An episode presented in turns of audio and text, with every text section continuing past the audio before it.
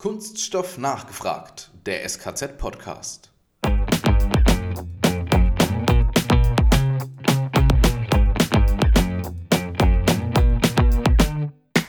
Die schnellste Anlage, die wir jemals komplett end-to-end -end integriert haben, da waren wir, nachdem dieser Integration Plan geschrieben war, zwei Stunden vor Ort, haben unsere Hardware im laufenden Betrieb eingebaut, sind nach Hause gefahren, haben alles andere remote machen können und weniger als 24 Stunden später, oder ziemlich genau 24 Stunden später, haben wir die Login-Daten verschickt und gemeint, Ihre Anlage ist jetzt komplett online, fangen Sie an, Analysen zu fahren. Und äh, das war schon cool.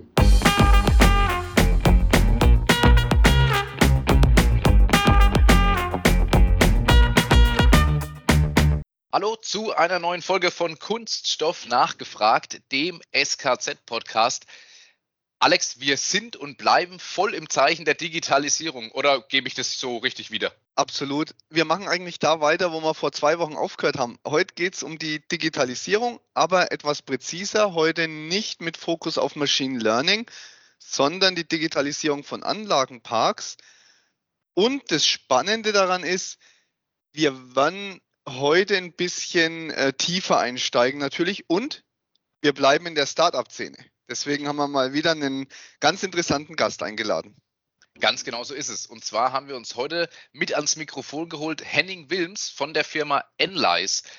Ja, und wie das bei uns so üblich ist, äh, Henning, darfst du dich erstmal selbst vorstellen, wer bist du und was machst du, beziehungsweise was macht dein Unternehmen eigentlich? Genau, ja, erstmal vielen Dank für die Einladung. Ich freue mich riesig hier zu sein und äh, heute mit euch darüber sprechen zu können. Das ist, glaube ich, ein sehr wichtiges Thema.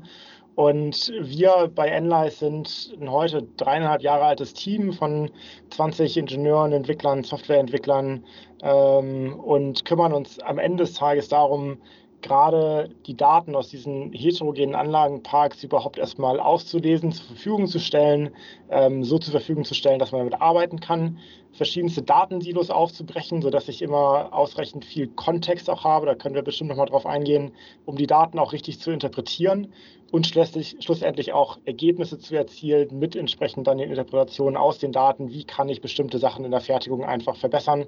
Ähm, und unsere Applikation, die wir entwickelt haben, richtet sich vor allem, jetzt abgesehen von der ganzen Tech-Perspektive, wo kommen die ganzen Daten überhaupt her, an die Anwender aus KVP-Management, Lean-Management, Produktionsleitung, Werksleitung, Entwicklungsabteilung, Prozessingenieuren, ähm, wo wir denen einfach ein Tool an die Hand geben, um ihre Prozesse besser zu verstehen, rückzuverfolgen, wie Anomalien zustande kommen und wie ich die zukünftig verhindern kann, beziehungsweise wie ich auch am Ende des Tages meine ganze Produktivität auf ein etwas höheres Niveau heben kann.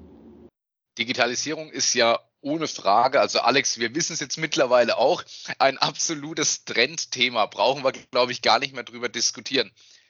Aber kurz zur Einordnung von deiner Seite auch, wo stehen wir aktuell, wo wollen wir hin? Ich finde es ich finde es eine super spannende Frage, weil ich spreche natürlich mit ganz, ganz vielen verschiedenen Unternehmen, ähm, um letztlich da äh, unser Produkt auch zu platzieren. Und ich höre eigentlich durch die Branche weg, wir sind noch ganz am Anfang. Jetzt ist irgendwie unser Tool, was wir entwickelt haben, nicht nur was für die Kunststoffbranche, sondern ich spreche auch mit anderen Branchen, auch wenn wir hauptsächlich im Kunststoff unterwegs sind. Ähm, und ich muss sagen, das sagen alle Branchen. Insofern freut es mich immer ganz besonders, dass die Kunststoffbranche da ambitioniert ist und anscheinend der Selbstwahrnehmung heraus sagt, wir sind noch am Anfang, aber wir wollen weit hin und wir haben große Ziele vor uns, ähm, sodass sie selber diese, diese Selbsteinordnung vornehmen. Ich glaube, nur im Branchendurchschnitt ist die Kunststoffbranche nicht weiter oder nicht weiter zurück oder weiter voraus als viele andere Branchen auch. Ähm, und ja, dann ist die Frage, wo wollen wir hin? Ähm, Digitalisierung ist natürlich auch so ein Trendthema, was man erstmal so ein bisschen auseinander ähm, dividieren muss, dividieren muss. Und ich glaube, da gibt es vor allem zwei ganz große Kategorien.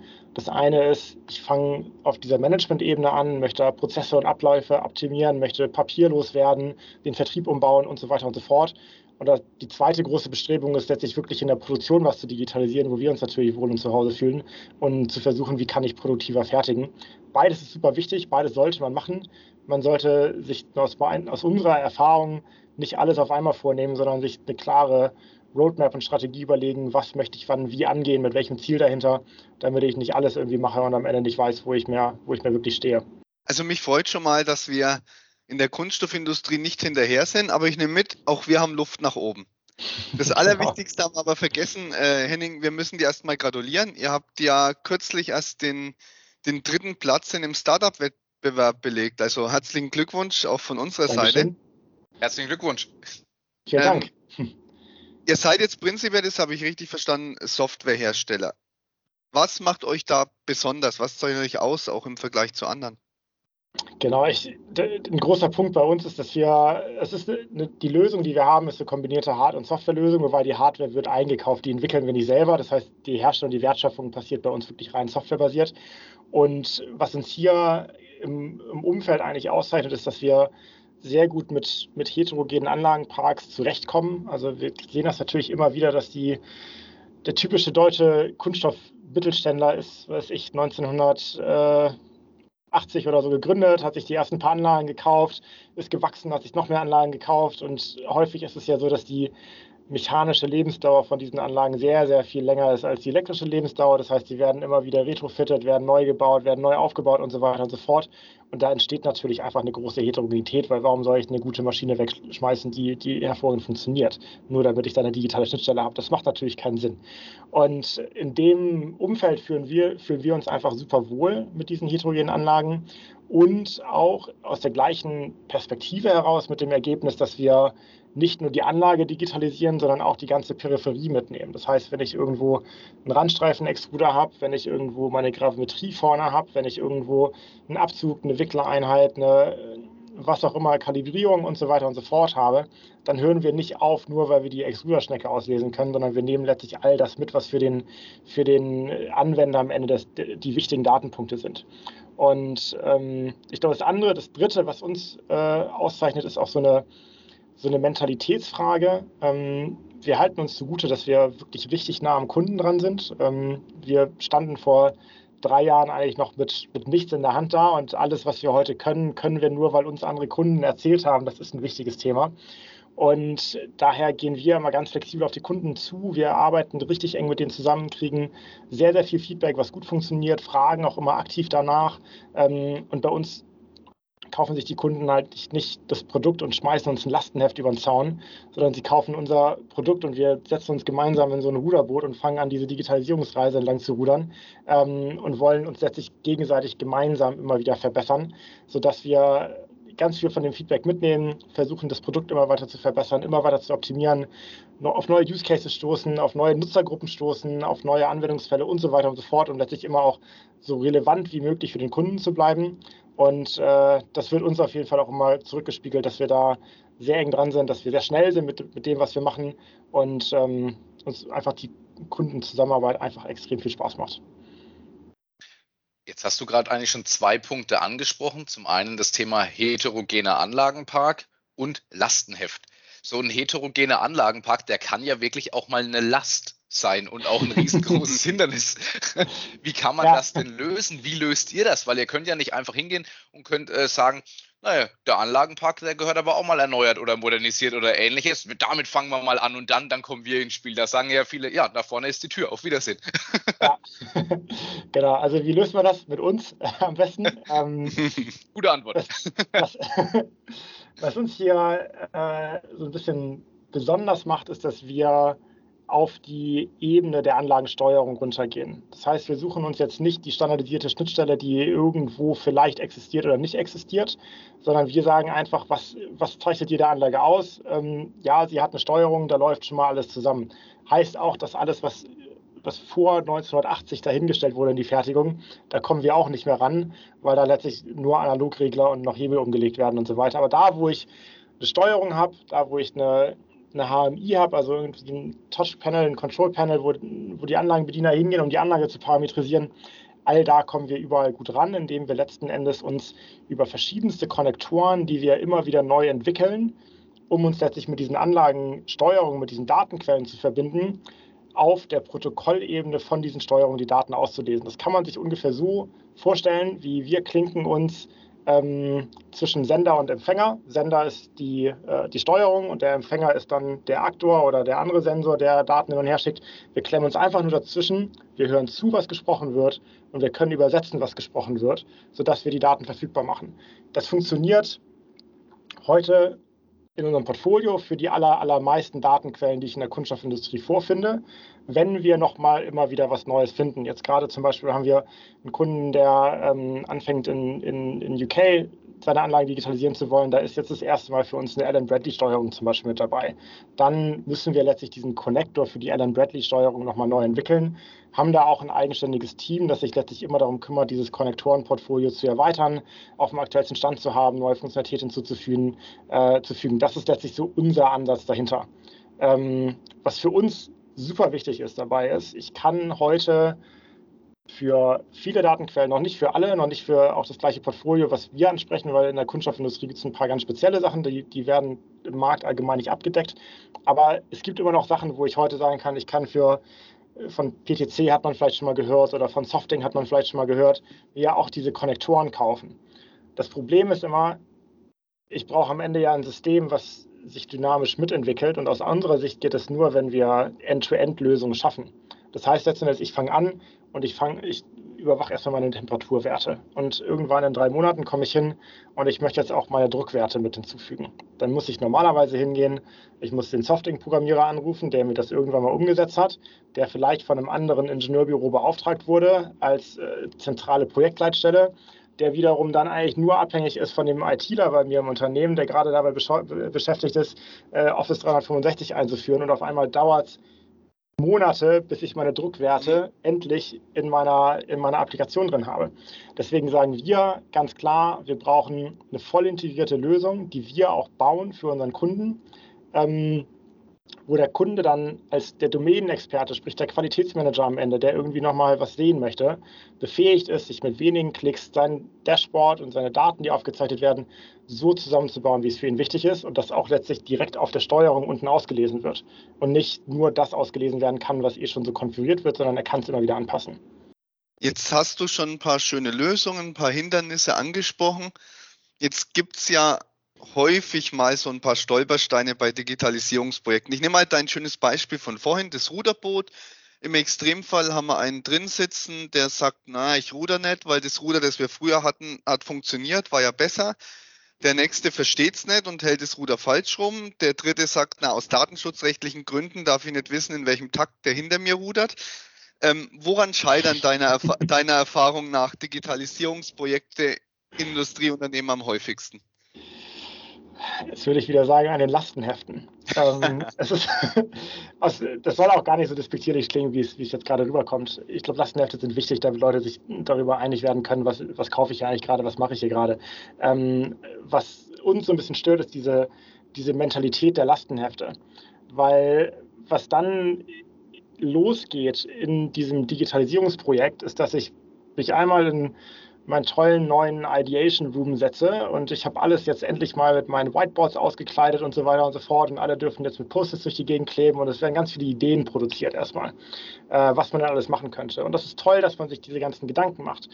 Das Problem fängt bei uns in dem Schritt an, wenn ich mir jetzt überlege, für all diese Probleme, die ich gefunden habe, Lösungen zu überlegen, die ich dann runterschreibe, in ein Lastenheft, was ich dann an ein Ingenieurbüro übergebe, das mir das umsetzen soll, als ein Projektpartner oder wer auch immer, ähm, die dann letztlich versuchen, das Geschriebene in eine digitale Lösung zu überführen und dann zurückkommen und sagen, hier, dein Lastenheft ist erfüllt. Das ist für uns so ein bisschen, dadurch werden die Projekte einfach extrem schnell extrem groß. Die Abhängigkeiten werden so groß, dass ich sie gar nicht überblicken kann. Und es ist hervorragend, dass ich anfange, ein Problem erstmal ganz groß zu denken aus unserer Sicht macht es nur dann Sinn, wenn man sich wieder klein zusammenzieht und Stück für Stück sagt, okay, ich, ich, ich arbeite mich jetzt mal vor und ich nehme jetzt einen Use Case raus, den, den attackiere ich als allererstes. Der hat einen großen Impact, den ich erwarten kann. Ähm, das macht super viel Sinn, da erstmal loszulaufen, weil im Zweifelsfall, wenn ich diese ersten Hypothesen, und das muss man sich ja bewusst machen, all die Ideen und Probleme, die ich aufwerfe, sind ja erstmal nur Hypothesen. Wenn ich anfange, die ersten Hypothesen zu beweisen, zu hinterlegen, fällt wahrscheinlich mein ganzes schönes Konstrukt, was ich mal Lastenheft geschrieben habe, wieder zusammen, weil ich irgendwas dazugelernt habe. Und diese, diese Variabilität in der Denkweise, der Herangehensweise und auch der Projektherangehensweise sollte man aus meiner Sicht mitnehmen und wirklich sich zurückziehen, ganz klar überlegen, was brauche ich eigentlich, was ist mein, mein erstes Ziel, das ich erfüllen möchte. Lass uns überlegen, was ist wirklich bekannt, was ist eine Hypothese. Lass uns in Problemen denken, nicht immer in Lösungen denken, weil die Lösung kann eventuell zwar gut gedacht sein, aber das Problem trotzdem nicht erfüllen. Und dann wirklich iterativ vorangehen und sagen, ja, das funktioniert gut, okay, da muss ich noch nachliefern, da muss ich noch hinterher jetzt habe ich da was gelernt, jetzt habe ich ein ganz anderes Bedürfnis, weil vielleicht habe ich auch einen schönen roten Faden in meinem Lastenheft, aber nach Schritt 1 weiß ich schon, Problem 2 ist gar nicht mehr so riesig, sondern Problem 1, was ich jetzt irgendwie äh, gelöst habe, hat mir gezeigt, dass Problem 1c viel, viel größer ist. Lass uns doch darauf fokussieren.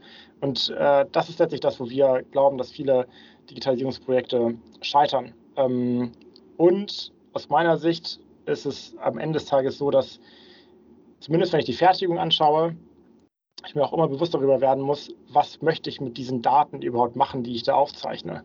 Ich äh, zeichne Daten auf, aber mir fehlt so ein bisschen die Interpretation dahinter.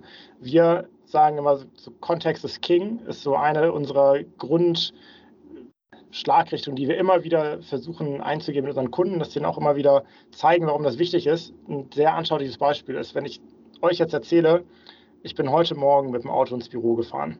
Ich bin um 7.32 Uhr bin ich 73 km/h gefahren. Dann wisst ihr in dem Moment erstmal nicht so viel damit anzufangen. Dieses 7.32 Uhr, 73 km/h ist im Prinzip ein Datenpunkt auf der Zeitachse, die ich aufzeichnen kann. Ihr müsst aber wissen, ob ich innerstädtisch unterwegs war, ob ich außerstädtisch unterwegs war, ob Berufsverkehr war, ob und so weiter und so fort, damit ihr sagen könnt, 73 km/h, Mensch Henning, da hast du aber Glück, dass du einen Führerschein noch hast. Oder ähm, boah, da war wieder richtig viel Berufsverkehr. Das ist aber normal für einen Dienstag. Ähm, deswegen ist es in Ordnung. Oder es ist nicht normal für einen Dienstag. Du hättest ruhig ein bisschen schneller fahren können. So, und diesen ganzen Kontext, wenn ich Daten interpretieren will, muss ich mir darüber Gedanken machen, wie interpretiere ich die, was brauche ich dafür, um wirklich die richtigen Ableitungen zu treffen. Und aus dem Grunde ist es für uns immer so, dass wenn wir anfangen, so ein Projekt Richtung Shopfloor und Fertigungsdigitalisierung anzugehen, wir uns ganz gezielt fragen, auch hier ganz äh, niederschwellig, was brauchen wir wirklich, was ist das Notwendigste. Aber ich muss zumindest wissen, welcher Fertigungsauftrag lief wann auf der Anlage, ähm, welchen Ausschuss hat das produziert, was sind vielleicht Vorgabeparameter, was sind keine Vorgabeparameter, wenn ich welche habe oder wenn ich keine habe, damit ich vielleicht mal ableiten kann, was sind Vorgabeparameter. Und lauter solche Sachen. Ich brauche letztlich so ein, so ein Grundset an Kontext. Ich muss nicht einfach nur die Anlage digitalisieren, ich muss es auch einbetten in meine sonstige Systemlandschaft. Aber vorsichtig und Schritt für Schritt. Okay, das heißt, jetzt, jetzt haben wir mal uns das Problem angeschaut. Wir haben uns aber auch schon die Lösung eigentlich angeschaut oder einen Teil der Lösung, sage ich mal so. Jetzt aber meine Frage, du hast gerade so schön an, an den, der Uhrzeit und der Geschwindigkeit beschrieben. Was braucht ihr denn dann von euren Kunden, damit ihr auch effektiv arbeiten könnt. Also ich sag mal, den, der Maßstab wird es nicht sein oder die Einordnung. Am Dienstag bin ich so schnell gefahren. Übrigens bei 72 km/h Respekt, wenn du deinen Führerschein noch hast. Nein, Spaß beiseite, aber, aber was, was braucht ihr denn dann von euren Kunden? Also wie, wie müsst ihr gemeinsam agieren? Auch hier geht es zunächst mal mit dem Problemverständnis los. Es geht gar nicht so viel um die technischen Implementierungen und sonstiges, sondern es geht darum, dass wir uns mit den Kunden gemeinsam hinsetzen wollen und sagen, was ist denn jetzt äh, so ein Effekt, den wir vermuten, wo wir schnell mal Impact kreieren können. Und darauf lassen uns doch mal fokussieren und lassen uns den mal wirklich richtig gut darstellen, damit wir alle wissen, warum wir das Ganze machen. Weil Ideen haben wir tausende, lasst uns mal ein bis zwei aus überlegen, die, mit denen es losgeht. Diese, diese Diskussion möchten wir ganz gerne möglichst früh mit den Kunden führen und das machen wir quasi so in Gespräch zwei, nachdem wir uns kennengelernt haben. Ähm, der zweite Punkt ist dass wir dann versuchen, möglichst viel Buy-in von verschiedensten Nutzergruppen zu haben. Wir brauchen am Ende in dem Kunden jemand, der die richtige, den richtigen Mindset hat und sagt, okay, mit dem Produkt, ich finde es richtig cool, ich sehe, das ist der Use Case, ich möchte damit arbeiten, ich habe ein intrinsisches Interesse daran, das zu verbessern und ich brauche am Ende irgendjemanden in der Geschäftsleitung, der sagt, hey, ich finde das ist auch ein richtig cooles Thema, lass uns da mal richtig, richtig Gas geben zusammen, ich glaube, wir können hier was Gutes machen. Und das ist also am ersten, im ersten Schritt ist eine Mentalitätsfrage und eine Einordnung, was will ich eigentlich erreichen, lass uns gemeinsam auf dieses Ziel hinarbeiten. Und dann ist im nächsten Schritt eigentlich also die Frage, okay, wie ist eine technische Implementierung? Aber da laufen wir einmal über die Fertigung rüber, gucken uns die Anlagen an, machen die Schaltschränke auf, machen ein paar Fotos, reden mit dem technischen Leiter oder dem Betriebselektriker, ähm, sprechen einmal mit der IT-Abteilung und haben letztlich in dem Moment, wenn wir mit dem Kunden dieses Zielbild auch schon formuliert haben, schon aus unserer jetzigen Erfahrung ein sehr gutes Bild davon, was brauchen wir alles an, an verschiedensten Datenquellen, wie kommen wir daran. Ähm, und dann ist das eigentlich eher so ein Thema, dass wir uns da mal einen halben Vormittag zusammensetzen und äh, das alles runterschreiben. Dann haben wir einmal, das ist dann unser Lastenheft, nennt sich bei uns ein Integration Plan, ähm, wo dann draufsteht, wir brauchen die Datenquelle mit den Datenpunkten, wir kriegen die da und da raus, das sind die Protokolle, die wir einsetzen werden. Ich brauche im Schaltschrank noch eine freie Steckdose. Ähm, ich brauche außerdem ein Ethernet-Kabel mit Internetanschluss. Ähm, ich brauche außerdem noch äh, von, von der IT-Administration die und die Netzwerkfreigabe. Ähm, und ich brauche einen Nutzer fürs MES-System, damit ich ein paar Daten auslesen kann. Keine Ahnung, das ist, das ist unser Lastenheft. Ähm, aber den gemeinsamen Plan erarbeiten wir letztlich als allerletzten Schritt, bevor es wirklich richtig losgeht. Ähm, und dann sind wir happy und können auf jeden Fall ähm, direkt mit der Implementierung beginnen. Und das geht bei uns auch echt schnell. Also wir haben ähm, die schnellste Anlage, die wir jemals komplett end-to-end -end integriert haben.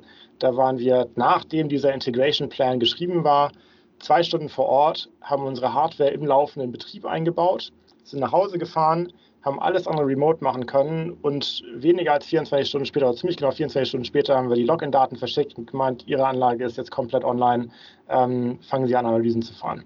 Und äh, das war schon cool. Jetzt klingt es, sorry, wenn ich jetzt kurz einhaken muss, jetzt klingt es für mich noch zu einfach als, als, als Laie. Also ich sag mal, ihr braucht grundsätzlich eine, nennen wir es mal, eine, eine Offenheit und eine, ja, eine, eine Offenheit, was das Thema angeht und auch eine, eine Offenheit, ähm, was, die, was die Daten, sage ich mal, angeht, vom, vom Kunden letzten Endes, vom Unternehmen. Und jetzt klingt ihr euch eigentlich mit eurer Software, Schrägstrich Hardware, lediglich in die Anlage oder auf den Prozess auf und die Daten, die ihr daraus, du hast so schön gesagt, die ihr von rechts und von links empfangt, die übersetzt ihr und daraus ja, schlussfolgert ihr, ähm, gewisse Ergebnisse letzten Endes, gemeinsam mit dem Kunden. Das klingt jetzt irgendwie von mir, von mir klingt es jetzt schon wieder komplizierter als von dir eigentlich erzählt, aber ähm, äh, ist, es, ist es tatsächlich vielleicht gar nicht so viel komplizierter in Anführungsstrichen? Sorry, wenn ich da jetzt nochmal so nachbohren muss. Genau, es ist, es ist wirklich, deswegen meine ich so, wir, wir haben wir sind dreieinhalb Jahre alt und wir sind in, in Aachen groß geworden. Das heißt jetzt erstmal gar nichts. Man muss aber erstmal wissen, dass es in Aachen ganz, ganz viele verschiedene Laboranlagen in den Universitäten gibt und man kann da als Student und, und Teil dieser Organisation wird entsprechend, wenn man die, die ganzen wissenschaftlichen Mitarbeiter und so weiter kennt, da auch gerne mal nachfragen, kann ich mal die Anlage mir anschauen, wie kommuniziert die denn eigentlich? Ich, ne, die steht hier sowieso rum, fährt irgendwie drei Stunden im Jahr, ähm, kann ich nicht mal da so ein bisschen rum experimentieren. Die sind alle super offen dafür. Ähm, und da haben wir viel unserer heute, sage ich mal, technologischen Überlegenheit entwickelt, weil wir es hingekriegt haben, mal mit dieser Heterogenität uns selber zu konfrontieren und zu sagen, was können wir dagegen machen. Ähm, und daher ist letztlich heute bei uns ähm, dieses Anlagen anbinden. Wir haben es zu Beginn immer gesagt, es ist ein Umstand. Eigentlich wollen wir ein Produkt bauen, was dem Kunden Mehrwerte liefert und für ihn generiert. Aber wir haben diesen Umstand der Maschinenanbindung. Und lasst uns doch versuchen, wie wir wirklich dieses, dieses, diesen Umstand so klein wie möglich halten können. Und das ist heute ja auch, das sind teilweise Probleme, die einfach extrem viel manuelle Arbeit erfordern wir aus der Softwareentwicklungssicht haben natürlich gesagt, okay, wie können wir das möglichst äh, automatisieren, wie können wir Tooling bauen, dass es schnell geht, wie können wir uns möglichst viel repetierbare Arbeit abnehmen? Und das haben wir letzten Endes entwickelt, dass wir heute so schnell sind. Ähm, und natürlich das mit dem Verständnis dahinter, was ist der erste Use Case, dass man zielgerichtet natürlich dann dahin gehen kann und sagen kann, ja, genau das und das und das brauchen wir. Das klammern wir erstmal aus, das brauchen wir noch nicht. Oder das sind Umwege, das sind, das sind Abkürzungen, die man erstmal nehmen kann, um schnell voranzukommen. Ähm, das sind natürlich Erfahrungswerte, die wir mitgenommen haben. Und bei uns ist vielleicht das auch mal ganz spannend. Es repliziert sich immer wieder, dass der erste und mit der einfachste Use Case ist, zu sagen, was sind Maschineneinstellungs Werte. Wie werden Maschinen für welches Produkt wie gefahren, wie eingestellt? Warum funktioniert es mal besser? Warum funktioniert es mal schlechter? warum macht Frau Müller das viel besser als Herr Meier? Ähm, und warum ist die Produktivität da mal besser? Und könnte Herr Meier nicht von Frau Müller lernen oder nicht? Und dann stellt sich heraus, so keiner weiß überhaupt, wie Maschinen gefahren werden und eingestellt werden. Ähm, es gibt Vorgabeparameter, das wird vielleicht auch dokumentiert und es landet in einem Leitsordner und da steht über der Anlage und den macht nie wieder jemand auf, so ungefähr. Sondern jeder geht natürlich hin und versucht selber, sich so iterativ dahin zu arbeiten, dass der Prozess gut läuft. Und das ist in der Regel der allererste Ansatzpunkt, wo wir sagen, wir nehmen diese ganzen, diese ganzen Werker, Erfahrungswert, die sind ja alle super. So, die, haben, die sitzen da ja seit x Jahren vor der Anlage, hören, riechen, schmecken, wissen ganz genau, was die Anlage macht. Aber es ist nicht greifbar. Und wenn wir jetzt die Maschinendaten auslesen, dann sehen wir ja, wie der Werker die Anlage einstellt, warum er sie so einstellt, für welchen Artikel er sie wie einstellt, ob er sie montags anders einstellt als am Mittwoch ähm, und können Ableitungen treffen, unter welchen Bedingungen das gut funktioniert und nicht gut funktioniert. Und das spiegeln, bereiten wir einfach nur auf bei uns in der, in der Applikation, spiegeln das zurück ähm, und dann fangen normalerweise erstmal an, Entwicklungsabteilungen, Prozessingenieure, Qualitätsleitung und Produktionsleitung sich darüber Gedanken zu machen, so, ich sehe das erste Mal, wie groß meine Einstellvarianz ist und ich sehe auch das erste Mal, dass ich da einen riesen Effekt auf meine Performance, Produktivität, Replizierbarkeit und auf meine Ausschussgrößen habe. Und dann fängt man sich an, Gedanken zu machen, okay, und wie kann ich jetzt diese Zielgrößen äh, optimieren, sodass ich insgesamt besser fertigen kann. Und der Nebeneffekt ist natürlich auch, ich meine, wir sprechen alle über Fachkräftemangel Tag ein, Tag aus. Ich finde, in Deutschland haben wir, wir bauen die besten Maschinen. Wir haben nicht immer unbedingt die besten Maschinen, aber wir haben eine ganz klare Wettbewerbspositionierung im internationalen Umfeld, weil wir einfach die komplizierten Produkte noch immer fertigen können, weil wir so erfahren sind. Das ist dieser Fachkräftemangel da und meine ganzen älteren Mitarbeiter drohen irgendwann aus dem Unternehmen zu gehen. Durch so eine Digitalisierungslösung schaffe ich es natürlich, diese ganzen Erfahrungswerte erstmal zu konservieren, sodass ich überhaupt weiß, was kann ich denn richtig gut und warum kann ich das so gut, was ich als ein wirklich gutes Produkt draußen im Markt vertreiben und verkaufen kann. Und wie kann ich sicherstellen, dass möglichst viele Werker das auch lernen? Wie kann ich sicherstellen, dass das Wissen mir nicht abwandern kann? Und wie kann ich vielleicht in dem Wissen, was dann über verschiedene Werker als Schwarmintelligenz sozusagen verbreitet ist, noch ableiten, was ist denn das Beste, was ich weiß, was funktioniert? Und können nicht möglichst viele Werker versuchen, das so gut zu machen? Ähm, klar, hier unterbricht das ganze Material, Chargenschwankungen und so weiter und so fort, wissen wir alles. Ähm, aber so im Großen und Ganzen ist das ein sehr aus unserer Sicht ein erstaunlich blinder Fleck. Okay, jetzt hast du mich. Und da hast du jetzt auch schon ein bisschen den Idealfall skizziert, aber mal wieder die ketzerische Frage. Wird Digitalisierung auch manchmal als bloßer Selbstzweck betrieben? Also so nach dem Motto, wir brauchen jetzt Digitalisierung, also machen wir mal was. Hast du sowas erlebt? Ich, ich meine, es ist, es ist ganz eine super witzige, also eine, eine, spannende Frage vor allem, weil dieser Begriff Industrie 4.0 ist heute 10, 10,5 Jahre alt. Ich weiß nicht, Hannover Messe 2010 oder so ist das erste Mal aus dem Leben äh, gehoben worden und äh, wurde damals groß verkündet, wurde groß verkündet als, als großer neuer Begriff Industrie 4.0 und wenn ihr das anschaut, zehn Jahre später, man nimmt diese makroökonomischen Indexzahlen, habe ich neulich mal einen Blogpost drüber gelesen, kann ich auch gerne euch zuschicken, könnt ihr verlinken in dem Podcast vielleicht auch.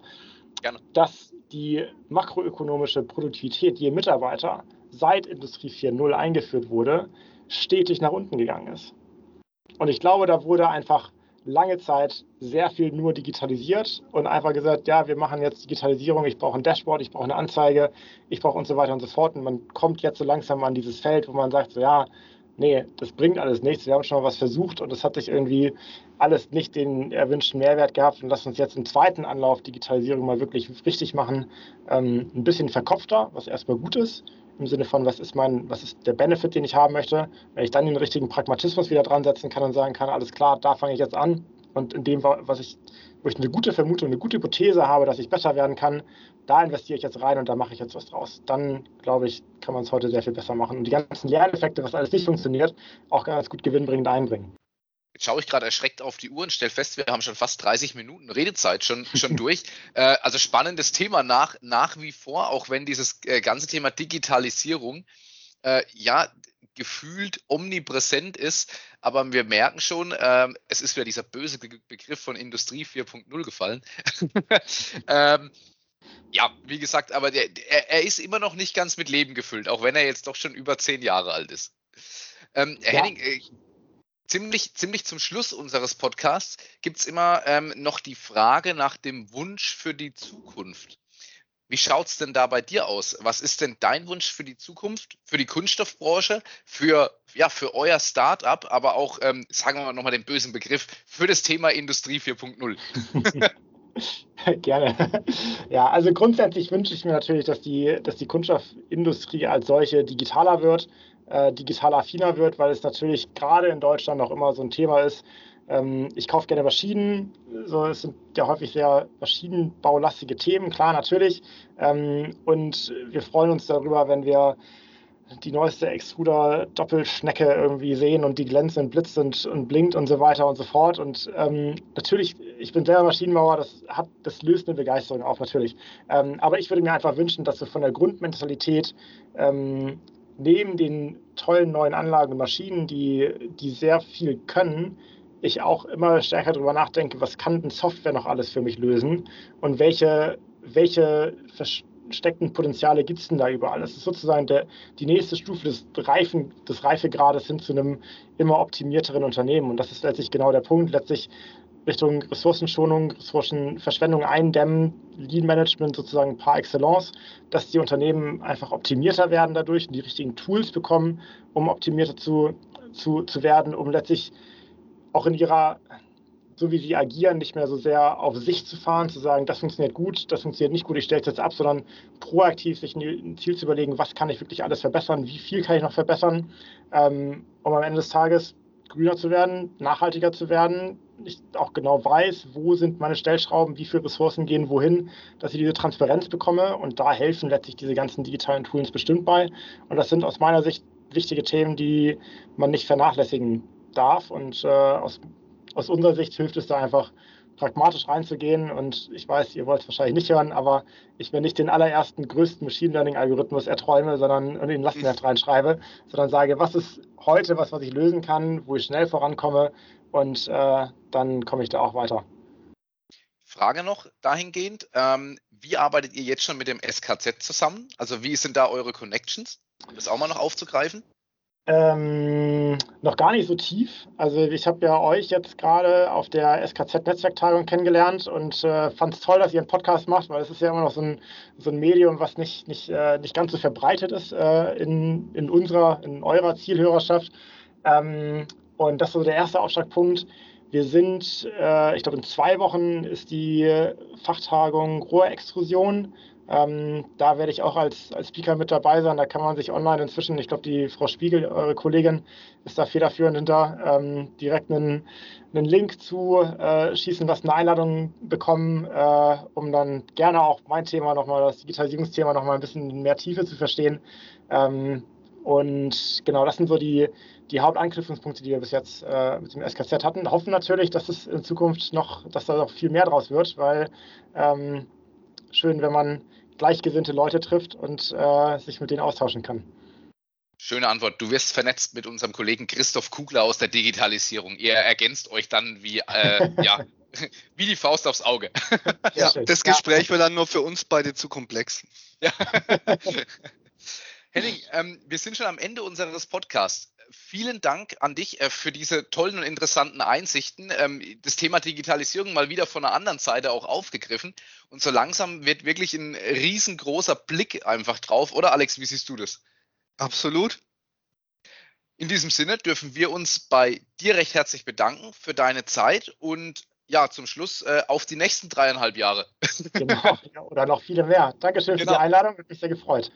Danke dir, Henning. Ja, Alex und uns beiden, uns bleibt zum Schluss, wie immer, eigentlich nur noch eins. Kunststoffwissern zur Selbstverteidigung.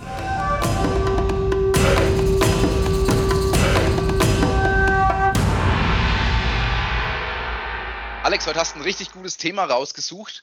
Woraus ist eigentlich Knete? Sprechen wir heute endlich mal über Geld? Dann wollte ich schon sagen, beim Vertriebsleiter muss ich natürlich nachfragen. Nein, es geht nicht um Geld, sondern um die Spielknete, also Knetmasse oder Knetgummi. Du weißt schon, wird auch als Plastilin bezeichnet, ist leicht verformbar und ein bisschen so wachsähnlich.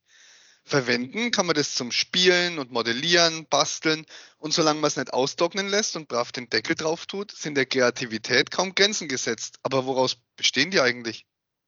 Ja, da, da gibt es tatsächlich verschiedene Varianten. Also früher wurde zum Beispiel entweder Ton- oder Salzteig verwendet. So Salzteig kennen viele auch noch. Es wird, glaube ich, auch mal im Kindergarten irgendwie, hat man da jetzt auch mal damit rum experimentiert.